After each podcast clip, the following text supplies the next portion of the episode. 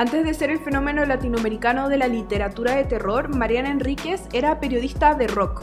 Su relación con la música estuvo presente en su vida desde muy temprana edad y logró transformar eh, su gusto por la música y por hablar de la música en su trabajo. Eh, ir a conciertos, escribir sobre música, contar los detalles de los álbumes que eh, se estaban lanzando, era parte de lo que hacía para poder vivir. Si bien ahora a la escritora argentina la conocemos por sus novelas y por sus cuentos de terror como Los peligros de fumar en la cama, Bajar es lo peor, que fue la primera novela que, escribió, y por supuesto Nuestra parte de noche, que fue la novela que la lanzó a la fama internacional. Eh, durante muchos años y hasta el día de hoy sigue trabajando como periodista. Y justamente en Porque demasiado no es suficiente, Mariana Enríquez habla en primera persona sobre esa experiencia. Todo esto lo hace a partir eh, de la historia que tiene ella con la banda británica Sued, eh, que, que, es una de sus bandas favoritas. Ella en el libro cuenta que es fan de muchas cosas, pero sobre todo es fan de Sued. Em, así que a partir de esta obsesión que ella tiene por esta banda, empieza a hablar de eh, toda su relación con la música, también con el periodismo de la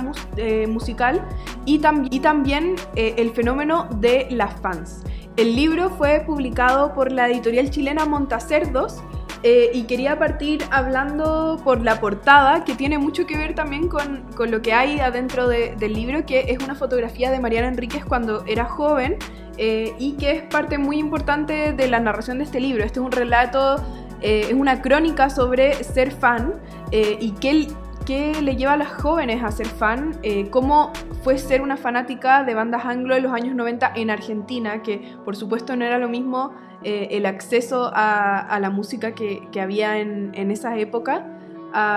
en comparación al que tenemos ahora. Este es un libro que está lleno de referencias literarias, musicales, de la escena del rock de los años 90, eh, y también es un libro muy personal donde Mariana Enríquez em, muestra eh, cuáles fueron también sus inspiraciones y cómo eh, por ejemplo, la banda Sued o también otras bandas o músicos han tenido influencia en lo que ella escribe. Habla mucho de David Bowie, menciona a Lord Byron, em, entre muchas otras referencias que, hay en el libro. Algo también que llama mucho la atención es que eh, si bien Mariana Enríquez, ella dice que es fan y como lo podemos ver en sus redes sociales, ella siempre está eh, subiendo fotos de personajes que le gustan, escritores que le gustan, Em, ella también tiene una fanaticada, entonces eh, me parece que este es un libro escrito por una fan para sus fans. En ese sentido el libro es muy interesante porque habla de fan a fan y también del fanatismo como un fenómeno que va más allá de las estrellas de pop y más allá de un fenómeno superficial eh, que muchas veces eh, se tiene ese estigma sobre las fans que normalmente son mujeres jóvenes o adolescentes. Em, lo lleva más allá y, lo compara casi como eh, un evento religioso por el que pasan eh, muchas mujeres y también hombres, por supuesto, eh, y que también es muy importante en la vida de, estas personas y que a veces es difícil de entender.